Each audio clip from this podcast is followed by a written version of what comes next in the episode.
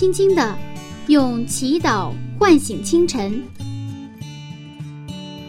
迎着初升的太阳，舒展新的生命。清晨的翅膀，翱翔上帝智慧的天空。每一个第一时间，我们和您一起从新出发。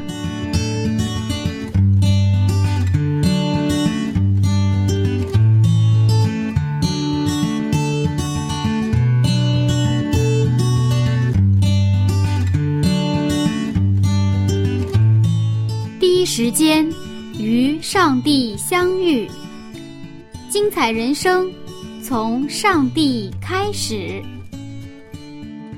各位听众朋友，早上平安！这里是希望之声福音广播电台。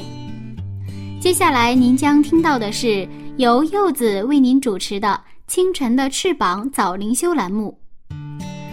新的一天开始了，您的心情还好吗？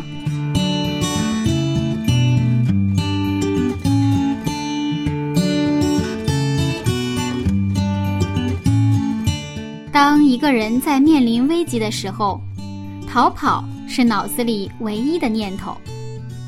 但是，却偏偏有这样的一个人，逃跑的时候啊，还不忘记结婚娶媳妇儿呢。那他是谁呢？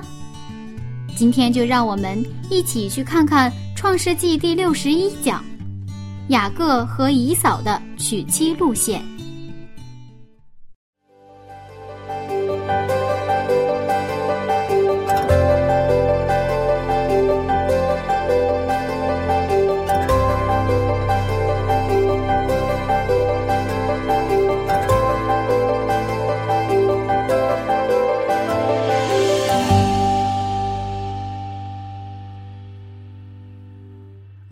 是这个雅各的娶妻路线，还有以扫的娶妻路线。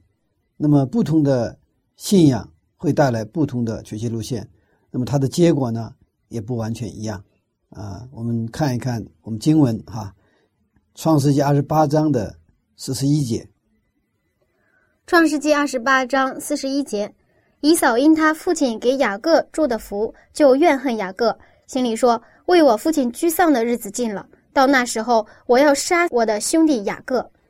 那么雅各骗取他的哥哥长子权之后呢，长子以扫就失去了他的祝福，所以说他非常生气，要杀这个弟弟。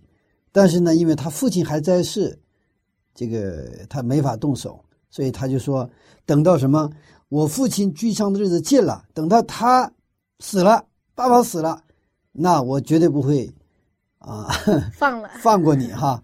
放过你哈，呃，所以这个我们看看，啊，看下一步，呃，那么这故事怎么怎么展开哈？四十二节到四十五节，四十二节到四十五节，有人把利百家大儿子以扫的话告诉利百家，他就打发人去叫了他小儿子雅各来，对他说：“你哥哥以扫想要杀你，报仇雪恨。现在我儿，你要听我的话，起来逃往哈兰，我哥哥拉班那里去。”同他住些日子，只等你哥哥的怒气消了。你哥哥向你消了怒气，忘了你向他所做的事，我便打发人去把你从那里带回来。为什么一日丧你们二人呢？那面对这是一场危机了，是吧？那么这个家庭要发生，也是哥哥要杀弟弟的这样的一个危机。我们知道，在创世纪的啊，在四章哈，曾经有过。人类的第一个家庭，亚当的家庭里发生的也是哥哥杀弟弟的事件哈。那么今天呢，啊，也来到这样的一个新的危机。那么刚好，那么这哥哥的话呢，这个让一个人听到了是吧？然后告诉了这个利百加，啊，利百加看看我们利百加怎么做做出回应哈。他就赶紧找人就把这个小儿子雅各叫过来之后，让他去哪儿？让他跑路，让他赶紧跑到。他的哥哥家里，就是那个拉板，拉班的家里是吧？那么在温州有很多的商人负债之后跑路，这个跑路原来的是这个意思来自那个闽南话。那现在雅各虽然功成名就了，他得到长子的名分福分，但是他现在不得不去跑路，因为面对这个危机啊。他不能在家里了啊，所以这个妈妈呢也是赶紧让他跑啊。不过他让他跑的不是其他的地方，是到他的本家，也就是哥哥拉班的家里。我们继续看二十八章的一到四节，《创世纪》二十八章一到四节，以撒叫了雅各来，给他祝福，并嘱咐他说：“你不要娶迦南的女子为妻，你起身往巴丹亚兰去，到你外祖比土利家里。”在你母舅拉班的女儿中娶一女为妻，愿全能的上帝赐福给你，使你生养众多，成为多族，将应许亚伯拉罕的福赐给你和你的后裔，使你承受你所寄居的地为业，就是上帝赐给亚伯拉罕的地。为什么以撒这个时候关注的还是娶媳妇的事儿呢？你看，都人命关天了，他还有心思考虑这个？而且更有意思的是，两个人同时都让他去舅舅家。那不是更危险吗？难道姨嫂就不会追过去吗？我们今天看到这个以撒和利百加，这是一对，真是一个啊，一个绝配哈，是一个呃非常非常和谐的一个。他俩应该说都没有商量哈，都是指向一个一个地方方向，是不是？去哪里？去那个舅舅家里，是不是？然后呢，这个利百加呢，让他跑。然后这个以撒呢，告诉你跑干什么，是吧？呃，他互相还补充，是不是？那么，其但是我们现在就是刚才提到的问题，就是说我们跑路，他首先考虑的应该是安全，是不是？嗯。而且呢，这个在这样跑的时候很慌乱，也不知道往哪儿跑。但他们不一样，他们即便是跑路的时候，无论是以撒还是利百加，都给他们指明了一个方向，就是到本家，而且是他。给了一个使命，就是到那儿娶老婆，啊，这个就是有点出乎我们的意外，是不是？这个时候就是保命就已经不错了哈，那还有解决人生的很大的事情啊，呃，不仅是保命，不仅保命的问题了，还要去娶媳妇生孩子，就这样的一个啊，是一个非常非常有意思哈。他们的这个逃跑是有方向、有使命，就是到他本家去娶妻，而且以撒叮嘱不要娶。什么迦南的女子为妻，不要娶现在他们生活的当地的女女女子为妻。这个爸爸妈妈很厉害，他们把跑路本来是非常消极的一个行为，变成了一个积极的行为。也就是说，利百加和以撒把这个危机变成了机会。这个就有一点让我想起中国的这个二万五千里长征。当时其实我们学过历史都知道，这个。红军五次反围剿是吧？第一次、第二次、第三次、第四次，那都是都是都成功了，反围剿对中央苏区的那个那个围剿是吧？白军，那么第五次围剿就不行了，所以他们决定突围，中央苏区就突围，中央红军突围啊。那么一开始突围的时候，其实他们没有方向，比较慌乱。他们首先是往这个白军薄弱的西南方向突围，就是。现在的云贵啊，四川这个方向去啊，这个突围。那么在突围的过程当中，他们在遵义有一个会议了。那么在这个遵义这个会议上，这是一个实际上是二万五千里长征的一个转折点。遵义会议之后，大家都知道这个事实，我就不详细说了哈。那个时候，其实毛泽东提出了一个四个字的方针，说什么“北上抗日”。他本来是中央红军是突围啊。呃，或者叫逃跑，实际上是是不是？那但是呢，这个北上抗日一下子把这个一个这种突围或者逃跑呢，变成了一个积极的，是吧？是一个主动的一个行为啊。原来就是为了保命嘛，是不是？反正现在在中央苏区的话，就是已经保不了命了，而且那时候已经死了很多的红军。那么北上抗日，他指明了一个方向，北上，然后。还有一个使命是干什么？抗日，哇，这个不得了哈！一四个字就把那个什么方向和使命呃给指明了。所以呢，其实这个遵义会议之后，这是一个转折点。这四个字在某种层面上，它挽救了什么？挽救了红军。那么，终于他们经过了二万五千里艰苦的长征，到达这个陕北的那个延安，在那里建立了大本营，是吧？从这个大本营延安，呃终于把这个全国啊，最后哈 哈带向了胜利哈，建立了中华人民共和国。这是一个，你看这四个字多厉害，一个方向，一个使命。那么今天我们在这里看的也是很很类似的一个一个故事了哈。那么伊莎、利百加，当他们家发生危机的时候，是吧？他不是在中间调停说服以撒，这个以扫，哎呀，你弟弟啊，你就那个什么吧哈，然后你就哥哥嘛，你就让着点是吧？你小弟那个不太懂事儿，啊，哥哥这个爸爸妈妈完全可以去这么去调解，但爸爸妈妈没有，立即赶紧跑吧。而且跑的时候，他给了一个方向，他不是北上抗日，这边是什么？这个回老家娶妻，是吧？啊。所以我们看到这种一个危机变成了一个一个机会的一个非常好的一个一个一个一个一个故事了哈，现实险象重生，但是我们需要其实超过超越现实的信心。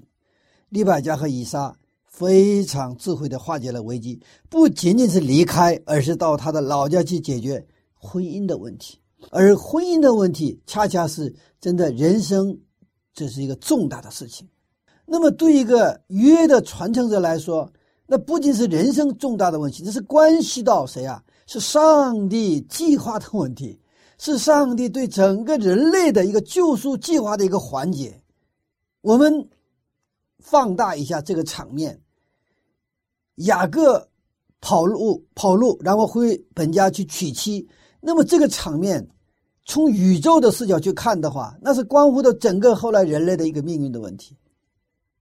啊，那不是仅仅发生在一个家庭的故事，那实际上是整个宇宙发生的一个一个可以说，当时有新闻媒体，当时有这个呃，现在这样的什么电视啊，什么好多记者的话，那这个就变成了一个什么啊？所有的啊新闻头版头条，然后呢，这个我们。现在中国是这个中央电视台是七点钟新闻吗？啊，中央电视台的新闻联播啊，新闻联播的头条消息，雅各跑了，雅各跑了，呃，所以这个是很有意思啊。嗯，但这里我们呃是想到一个问题，因为在前面我们讲过了，啊，我们不能逃避，不能离开应许之地。那这个雅各为什么他现在逃跑了呢？他的逃跑是不是一种逃避？而且上帝为什么没有出来拦一刀？雅各，你不能逃跑，我跟你一起面对。嗯，是啊，这个，所以我们这个读经的时候啊，这是非常好的一个提问哈。我们在读经的时候，呃，圣经有原理有原则，但是它的原理和原则应用到我们的生活当中，这个是千变万化的。原理是不变的，但是我们的生活是什么？是丰富多彩，每一天都在变化，每一天都不再重复。那么这个时候，上帝的话语怎么去应用？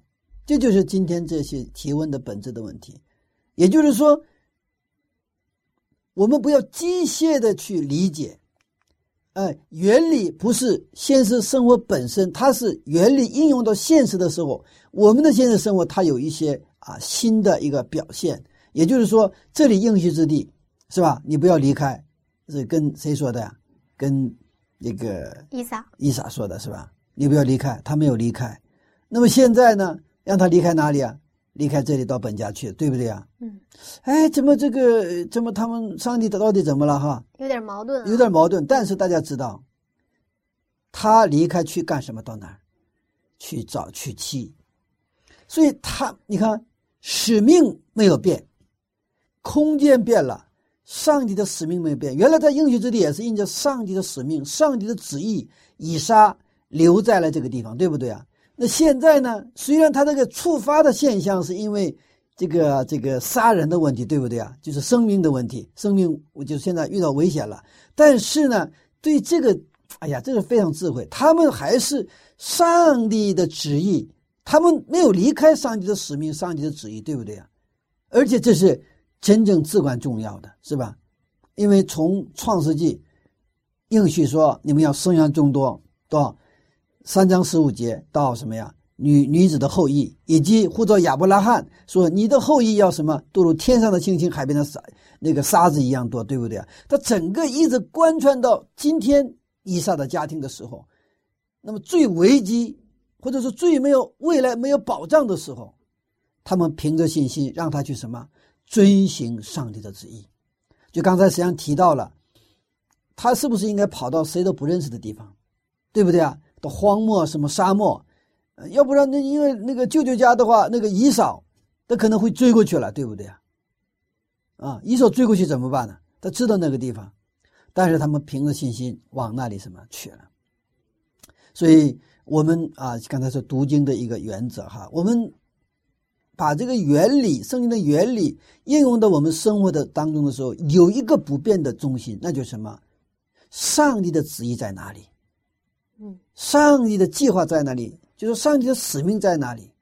那比如说，我们现在的生活当中说，我们啊，这个比如说现在有一个话题就是乡村生活的问题，对不对啊？你到底应该城住在城市还是住在乡村？你要离开城市，你要怎么做？你住在什么城郊？就这个问题的时候，其实你离开城市到乡村，这个话对不对？也对。住在城市里对不对？也对。最理想的状态是什么？住在城郊，然后呢，进城里上班也好，进城里去布道，再回来休整，是吧？这最好。就是无论是你住在城里，还是到乡村，有一个不变的东西，就是我们是使命者，我们是使徒，是耶稣基督使命的一个什么实践者。如果你去乡村，仅仅为了你自己。去天国，呃，这个已经已经是有一点有一点有一点问题。谁不知道乡村好啊？对不对呀？谁都知道乡村好，空气好，水好，是吧？没有生活压力。当然，城市也是因为你城市的那个繁华而吸引，然后就像那个呃，索多玛城里的那个罗德一样，去留恋城市的这些东西，那可能又有另一个样子。所以说，不能用空间看得见东西来判断到底你是在哪里。这个空间并不是最重要，最重要是你关心什么，你跟上帝的关系是什么，上帝的使命对你来说有没有关系，这是才至关重要的。所以我们在现实生活当中，我们也常常遇到危机。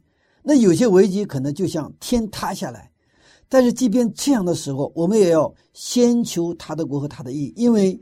上帝在雅各身上关心的是雅各完成传承信仰、传承立约的问题，这是上帝最关心的问题。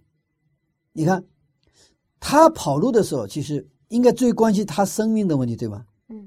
嗯。但是呢，通过你看以撒这一对夫妻，他的爸爸妈妈，让他把这个关心的焦点从他们生命的问题、他们这个生死的问题转移到什么？上帝的关心的问题，对吧？嗯，这个就是我们在新约圣经马太福音六章三十三节所讲的：你们要先求国，他的国和他的义，其他都要加上。所以我们也以后看到，当这个雅各先求他的国和他的义的时候，他的生命的问题，就生死的问题就保全了。这是上帝给加上去的，啊，这个呃这样的一个一个一个一个一个结构哈。所以他的。生命的事就不用操心了，因为上帝会保护。在危机面前，啊，这样的一个焦，这样的一个焦点的转换，一切就变得简单了。我们知道，以撒娶妻的时候，以撒没有去，是吧？那个时候是这个派了那个亚伯拉的老仆人去了，对不对啊？那么这一次呢，是他的儿子雅各都亲自就去了，而这个正好是一个什么契机啊？跑路是吧？去这个舅舅家娶一个妻子，所以这场危机促成了他娶妻的行动。原来可能他们也想啊，该给他娶儿媳妇了，或者说雅各呢，也就是到了年龄该娶娶媳妇了。但是呢，他们一直拖着这个事情。哎，突然有这么一个契机，哦，促成了他娶妻的行动。你看，这样一个娶妻的路线的焦点在于什么？刚才说到了。聚焦于上帝的约，因为他们是约的传承者，他们是立约者，啊，我们可能生活当中也是一样，有的时候，我们从去年开始，啊，其实我一直在祷告我们青年人的婚姻问题哈。但是这个通过这个过春节的时候，啊，我发现这个好多青年人回家以后都遇到一个逼婚的问题。我我有的时候肯定难以想象，二十一世纪了还怎么有逼婚呢？就我在年轻的时候就也没有经历过什么叫逼婚。啊！但是我看到还不是一个人、两个人现象，很多青年人的现象。所以这个春节过后啊，那我们有一个决定了，什么决定啊？我们要开办啊结婚预备学校。哇！我们要去啊，这个要集中力量去啊，去我们怎么说呢？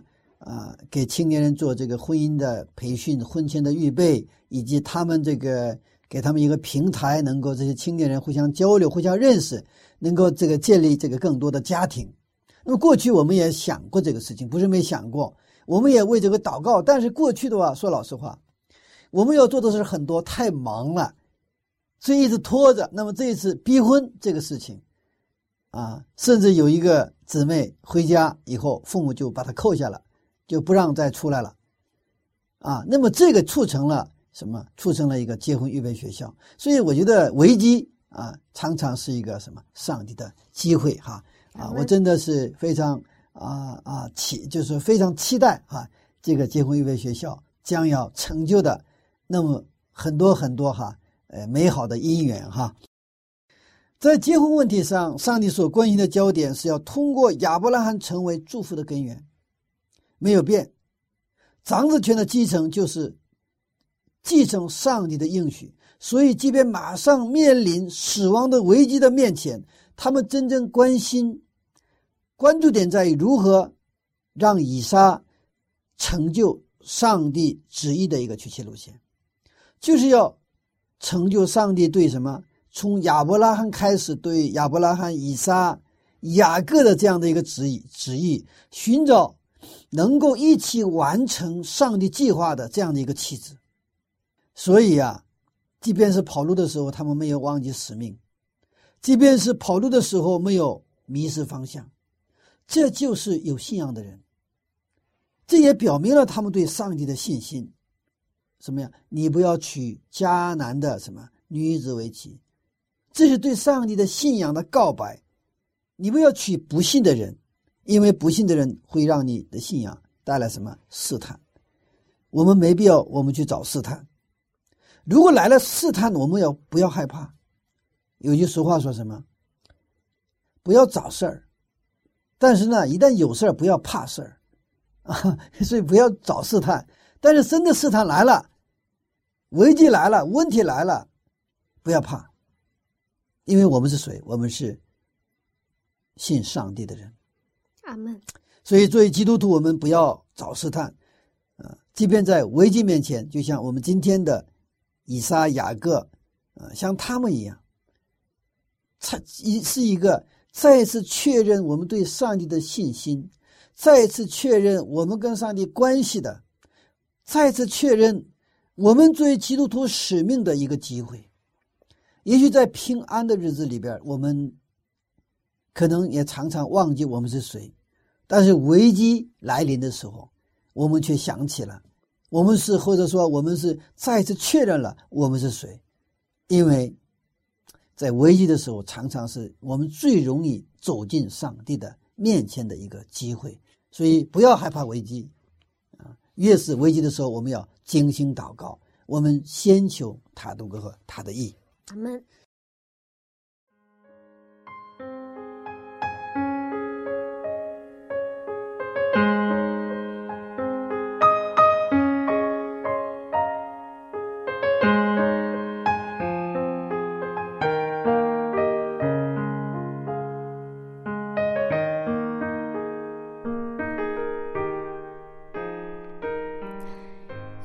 这一家真的很厉害，逃跑的时候还不忘记上帝的使命。虽然这个故事听起来有点滑稽，但就这样，一个危机反而变成了成就上帝计划的机会。亲爱的听众朋友，危机来临的时候，你脑袋里的第一反应会是什么呢？有没有上帝的出现呢？希望我们也能在危机中更加的走进上帝。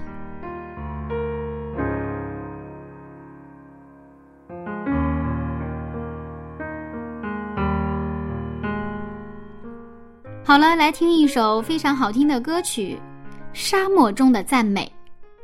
闭上眼睛，心灵的碰撞马上开始了。神关心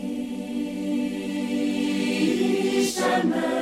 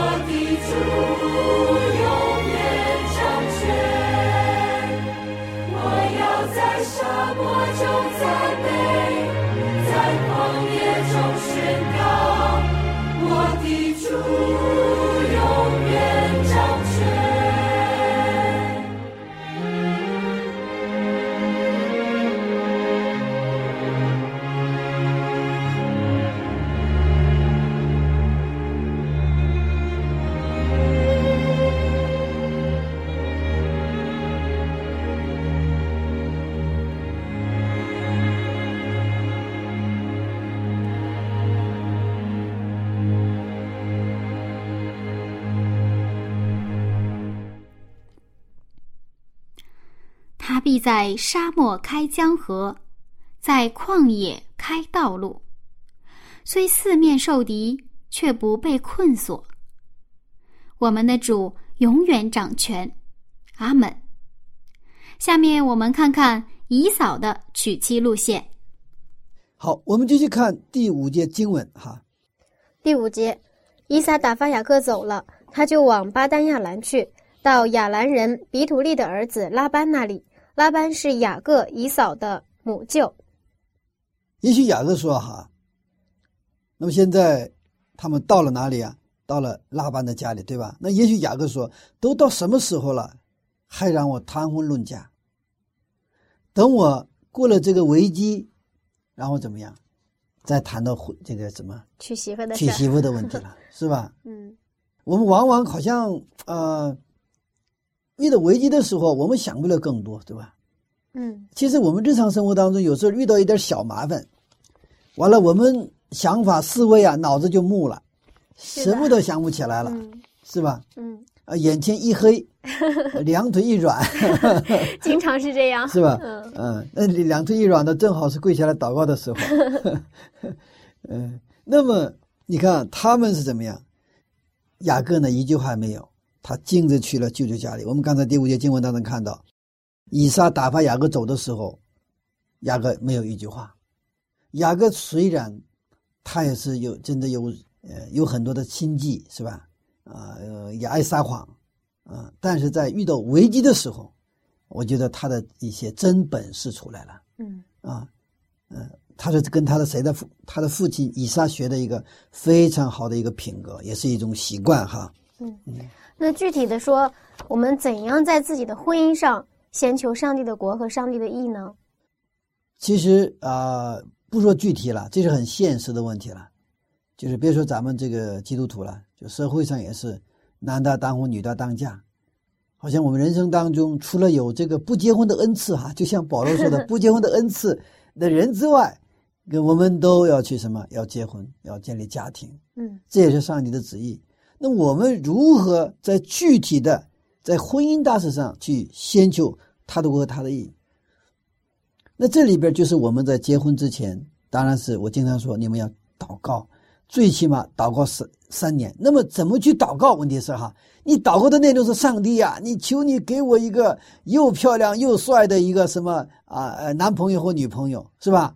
啊，求上帝你赐给我一个啊、又有钱又有房啊，还有什么，还有体贴我，还会做那个这个，起码是三星级宾馆的那个那个那个食堂的大厨一样的水平的 做菜的水平是吧？呃，我们可能会把我们期待的，把这所有美好的、羡慕的都放到祷告里边去求上帝，你就给我这样的。你不是赐福的上帝吗？你不是爱我吗？你既然爱我，你把这些条件都拥有的男朋友给我或女朋友给我。上帝啊，你给我又听话，又漂亮，又能挣钱，啊，然后又省钱的女朋友给我。我们可以这样祷告啊，但是呢，这样的祷告的话，我我们跟基督徒跟不信的人有什么差别？我们回到圣经，我回到创世纪，那么创世纪一章二章，上帝对这个婚姻有一个美好的计划和对婚姻的美好的一个目的。我们回到什么？上帝的什么计划当中？上帝这个家庭起初是谁建立的？上帝建立的。我们是谁创造的？上帝创造的。就像一本一个一个一台车，它是按照这个车的说明书来去运行啊，是不是？你该该装装汽油装汽油，是不是？你该怎么这个启动，怎么刹车，那都啊有一个操作说明书一样。我们的家庭也是按照上帝的计划去运作的时候，那这个家庭才是一个真正的一个上帝所祝福的家庭。那就说的再简单一点，我们要必须回答一个问题：为什么要结婚？为什么要结婚？我们一般说买车为什么买车？就是为了上下班是吧？办事儿。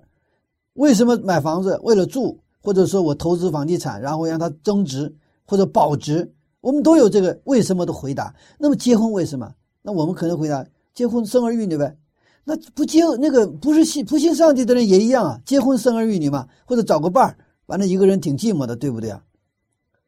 这个不是真正的基督徒的祷告的内容。我们从创世一章、二章当中知道，结婚是为了什么？这个上帝建立家庭的目的是什么？要什么？按照他的形象造了人。然后你看亚当一个人独居不好，然后又教了什么夏娃？上帝的形象就是爱。按照他的形象造了人，只是一个亚当的话，什么不够？这个爱没法去留，没法去什么？爱是在关系当中才能存在。所以说，他造了一个夏娃的时候，啊，这个爱才可以存在。所以说，这个家庭的第一个的目的是什么？就是让爱什么存在。只有两个人都才彼此相爱，一个人怎么跟谁相爱啊？一个人的话，那跟自己相爱也可以是可以，但这个东西不完美了，是不是？嗯，一个相爱的家庭就是上帝的形象。所以说，我们通过在地上，那么说，我现在祷告求上帝，上帝你给我一个家，一个一个一个男朋友，一个女朋友。我们要建立的家是一个相爱的家庭，而我们相爱的家庭是要什么？让世上的人看到上帝的形象，去荣耀上帝的名。我们这个家庭是有使命的，什么使命？要恢复什么？起初上帝创造亚当夏娃，他这个家庭时候的那个家庭的爱，有了爱就是幸福。那这样的家庭当中，如果生儿育女，这个孩子也是幸福的，这个孩子也是会爱的一个人。那么他以后无论到社会、职场、学校任何地方，他会给别人带来祝福。一个家庭，它是一个上帝的计划。所以说，先求他的国和他的义。如果具体的应用在我们的家庭问题，就是我们要把这个家庭计划献到上帝面前，愿上帝的家家庭计划成为我的计划，而不是按照社会周边的朋友、同学、老乡他们的这种啊价值观里边的想做那样的一个家庭。我现在没钱，我找一个有钱的；我找我个儿矮，我也找一个儿高的。我是我父母是离异的，我想找一个父母没有离异的，啊，这种需要当然上帝不会回避，但是家庭如果离开了上帝的计划，他不会得到上帝的祝福。所以我们的基督徒青年真的回到圣经，这是一个我们蒙福的一个真的很具体的，也是最快的一个捷径。所以我们祷告的时候，上帝啊，我愿意把家庭交给你。我们的家庭真的要成为你在地上的你的形象的一个一个代言者啊！这样的时候，我想，可能我们结婚会有遇到各种各样的问题和挑战，但是上帝会帮助我们，让我们家庭当中恢复他的形象，就是爱的形象。我们继续看啊，接着这个以撒的呃这个雅各的娶妻路线之后，我们继续看。以扫的娶妻路线是如何？我们先看经文哈，二十七章四十六节，呃，还有二十六章的三十四节。先看二十七章三四十六节，《创世纪》二十七章四十六节，利百加对以撒说：“我因这赫人的女子，连性命都厌烦了。倘若雅各也娶赫人的女子为妻，像这些一样，我活着还有什么益处呢？”那个以这个以嫂的家庭。让他的这个以嫂的妈妈利百加非常的什么痛苦，是吧？那究竟因为什么呢？我们看二十六章的三十四节，《创世纪》二十六章三十四节，以扫四十岁的时候娶了赫人比利的女儿尤迪，与赫人以伦的女儿巴什抹为妻。他们常使以撒和利百加心里愁烦。以扫的，我们看到现在哈，以扫他娶了谁呀？娶了迦南地的女人，是吧？嗯。他是按照他的眼目的情欲，用今天的话说什么，就看着漂亮就被吸引了，然后娶她为妻，是这样的。我不管三不管三七二十一，我要找漂亮的。他是按照他个人的喜好选择妻子，他的婚姻呢，跟上帝的旨意和上帝的计划没有任何关系。我们回到我们的生活当中，我们找对象，究竟有没有跟上帝的旨意和计划有关系呢？虽然我们身在教会，我们被称为基督徒，我们来到教会聚会，我们读经祷告，但是在这个我们找对象的时候，常常是跟我们的信仰没有任何关系。所以，这个国外啊有一个啊调查报告，他这个做了对我们教会里面的适龄青年做了一个问卷调查。那问卷调查的时候，这个一般这个就是男就是弟兄和这个呃姊妹哈，弟兄和姊妹就分类的就是做问卷调查。他们就是问了很多问题。那么第一个，呃，他们选择我要找将来找什么样的对象的时候，弟兄的第一个是什么啊？就是这个姊妹，他找什么样的姊妹？那么他要什么？有很好的信仰。然后第二个是，呃，他的一个这个要呃教育程度。那么姊妹们对弟兄的要求，第一个也是要信仰要好。然后这个第二个是什么呢？就是他们要有经济能力啊，是这样子。但是这个问卷调查是这样，但实际上他们结婚的时候，那个第一个都没有。如果可能，牧师真的给他介绍一个信仰非常好的一个青年，他不要，他先看什么？先看有没有钱，就是跟社会一样。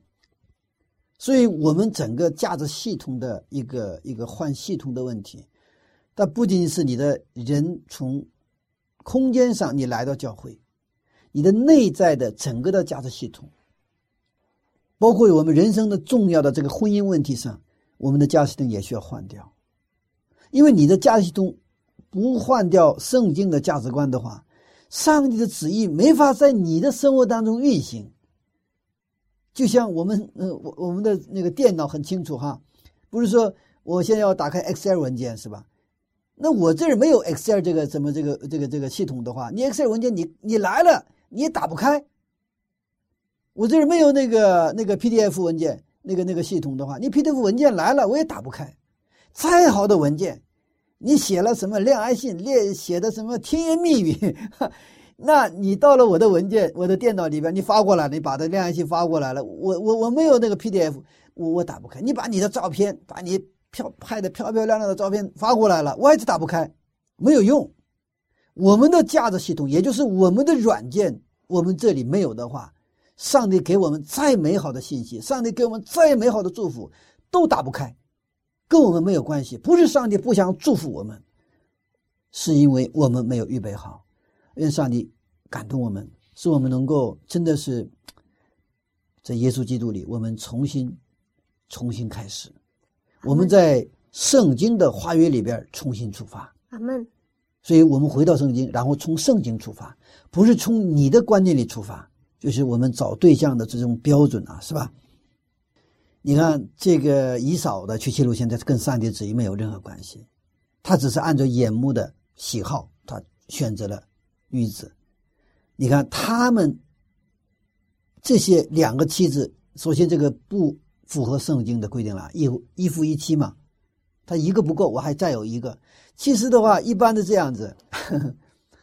要一个不够，完了再要第二个的话，你第二个还是不够，你还得要第三个，第三个不够，你还得要第四个。我们看那个在约翰福音当中，那个撒母利亚女人，你看她有过五个丈，这个四个丈夫，第五个现在同居的还不是她的丈夫。她如果没有遇到耶稣的话，她再换掉第六个、第七个、第八个、第十个，她还是渴，还是得不到满足。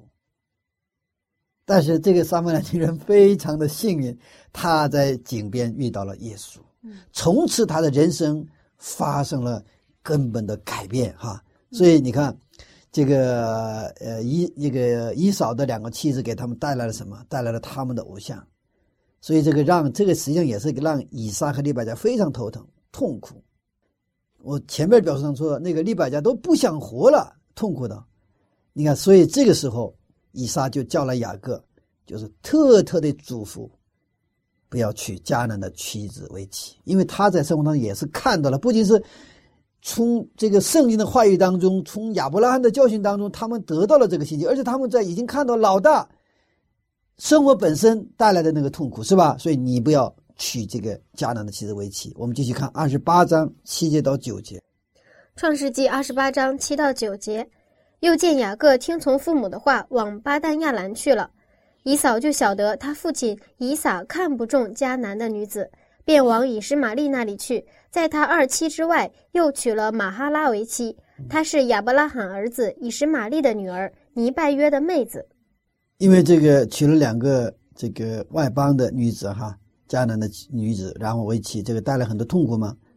后来也看到这个以扫自己也痛苦，对吧？他也看到父母也真的是非常痛苦，嗯，所以后来呢，他又去什么呀？娶了第三个。就照理来说，嗯，第第两个应该怎么样？这个还休妻还怎么弄？反正啊，就是说到第三个了。虽然他有一些转变哈，但是这个家庭的一个根本的问题，其实还是没有能够解决哈。我认识的一个长老的侄子哈，娶了一个不幸的妻子。有一天他家就发生了情况，这个丈夫信嘛，但妻子不信，这个还好。有一天这个妻子突然把佛像带到家里，在家里烧香。他这个侄子原来去教会嘛，很痛苦。然后呢，侄子的媳妇跟婆婆也不对付，两个人的关系非常的紧张，婆媳关系紧张。每次夫妻吵架，都找这个长老，想让长老出面去摆平，因为这个长老是他们这个家族当中比较这个德高望重的哈，就比较说话有分量的一一一位哈。长老说：“ 我去也没有用，当时这个结婚就不应该结，但现在孩子都有了，怎么办呢？就很被动了。”这个时候已经就是说掐在那里，有点进退不得。所以这个长老后来他的女儿结婚的时候，实际上他就非常坚持的，一定要让他什么女儿找一个有信仰的一个一个一个丈夫。嗯那我们从这里看，以嫂她轻看他的长子名分，是不是也跟这两个妻子有一定关系呢？是啊，是啊，是有关系的。原来他的信仰呢，就是有点不受约束哈，就是非常的。啊，这个自由崇尚自由放任啊，这样的一个一个一个个性哈。那等到娶了这两个妻子之后呢，他们的就带来偶像啊什么，他就渐渐影响什么，以以扫的信仰越来越什么软弱。那我们说的很白的话，今天的话，那我娶了一个不信的，我本来就不是特别爱去教会哈。那不去了不信的时候，那到了这个安息的时候，我们去什么？去公园吧，你陪我去逛商店吧。我们去什么？这个到这个采摘园去采摘吧。好，这一下、两下、三下，你跟教会的距离会越来越远了。如果是这个妻子以嫂虽然软弱，如果妻子是一个很信实的、能帮助的配偶，就像创世纪二十八章所讲的那个帮助的配偶，那会对他有约束，有积极的影响。是吧？虽然他可能不是特别愿意去教会啊，但是他的妻子呢就会啊去教会吧，是吧？你陪我去教会，那人家不信的是陪我去逛商场，那他是陪我去教会啊。有了孩子的话，你看我们一家人一天好不容易平时都很忙，周末了对不对啊？好不容易在一起哈，你看为了孩子也是，咱们一家人一起去教会吧。那丈夫虽然不太积极，他会怎么？他会跟着来的，是不是？所以这是一个我们找什么样的对象，其实真的很真的很重要哈，很重要。那么以扫慢慢的也知道了，原来我的父亲不喜欢这样的妻子是有理由的。所以后来刚才说看到他又娶了一个本主的妻子是吧？嗯，我们也看到这个一个改变哈，啊，虽然还谈不上彻底改变，但确实也看到了他的一些改变，啊，这都是一个家庭的影响。家庭的影响，但现在我们现实生活里有这样的一个问题啊，很多父母呢都希望孩子能把家庭建立在信仰之上，但是孩子就是一意孤行，这样怎么办呢？或者说，面对不幸的父母，我们的女儿子女应该怎么办？他们就想找一个有钱的女婿、女婿啊，或者是媳妇儿，怎么办？啊，这是一个很现实但又棘手的问题。嗯，啊，棘手的问题，嗯。每个家庭可能都有具体的情况，哎，反对他反对的这个侧重点可能也不一样。那我们作为基督徒的子女，我们怎么办？第一，我们要啊，是按照圣经的原理，你要孝敬父母，而这种孝敬父母，让父母真实的感觉到我们的子女是非常孝敬的，这是第一。第二。我们无论在我们的职业，还是就是我们的社会生活当中，确实我们努力工作，让父母感到为子女而就是自豪，就是说为子子女而自豪。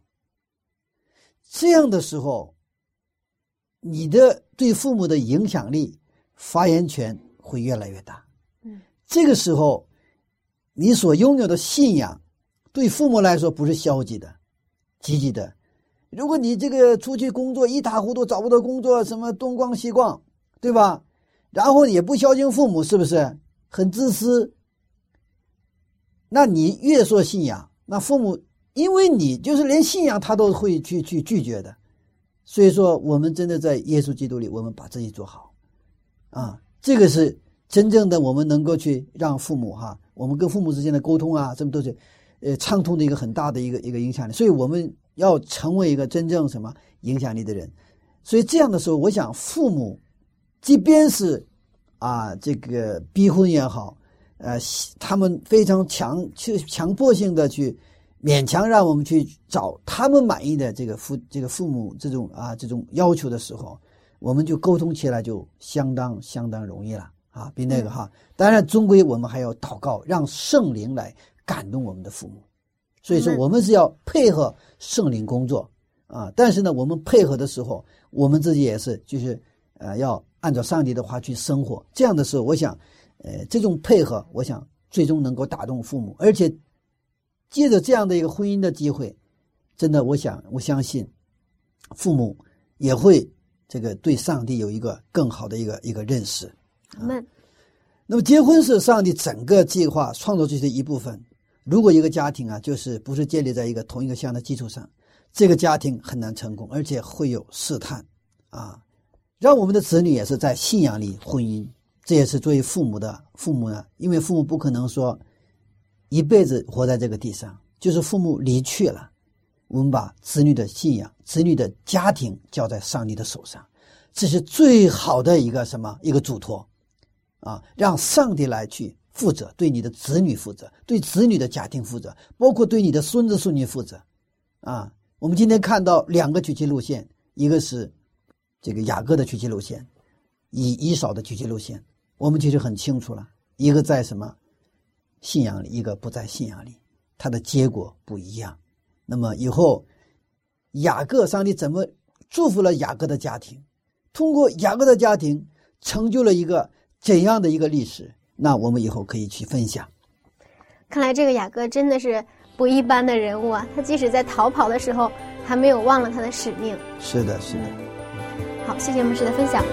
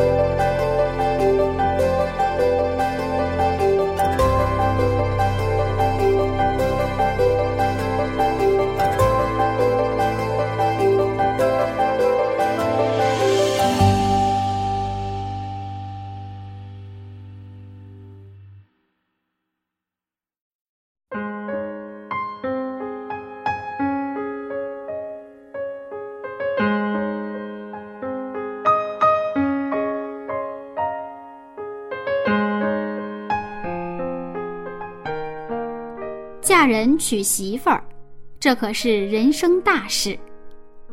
到了柚子这个年纪，朋友圈里都被谁又结婚了、谁家生娃了这样的话题充满了。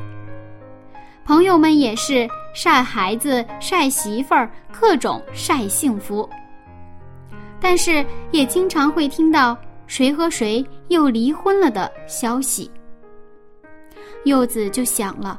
什么样的婚姻才是持久和稳固的呢？如果生活里只剩下了柴米油盐，是不是就少了点什么呢？希望信仰能给我们的婚姻带来另一番味道。下面，柚子邀请您来一起为婚姻和家庭献上祷告。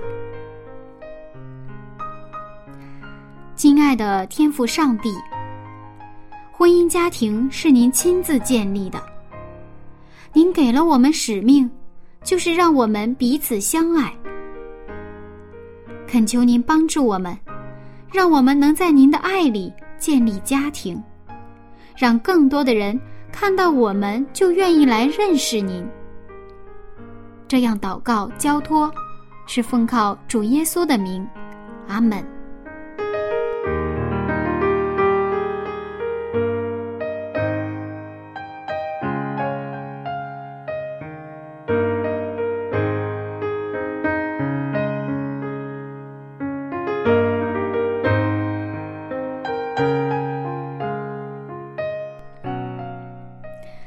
亲爱的听众朋友，今天的节目马上就要结束了。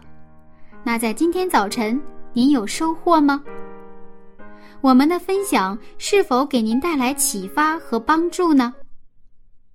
如果对您有帮助，别忘了告诉您的朋友一起来听。那下次分享我们再见喽，拜拜。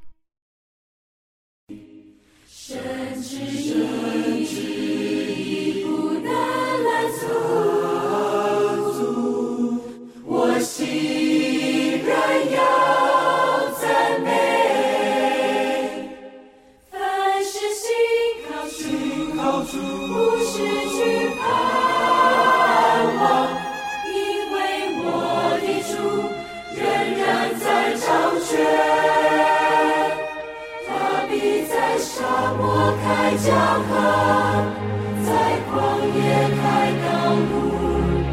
虽四面受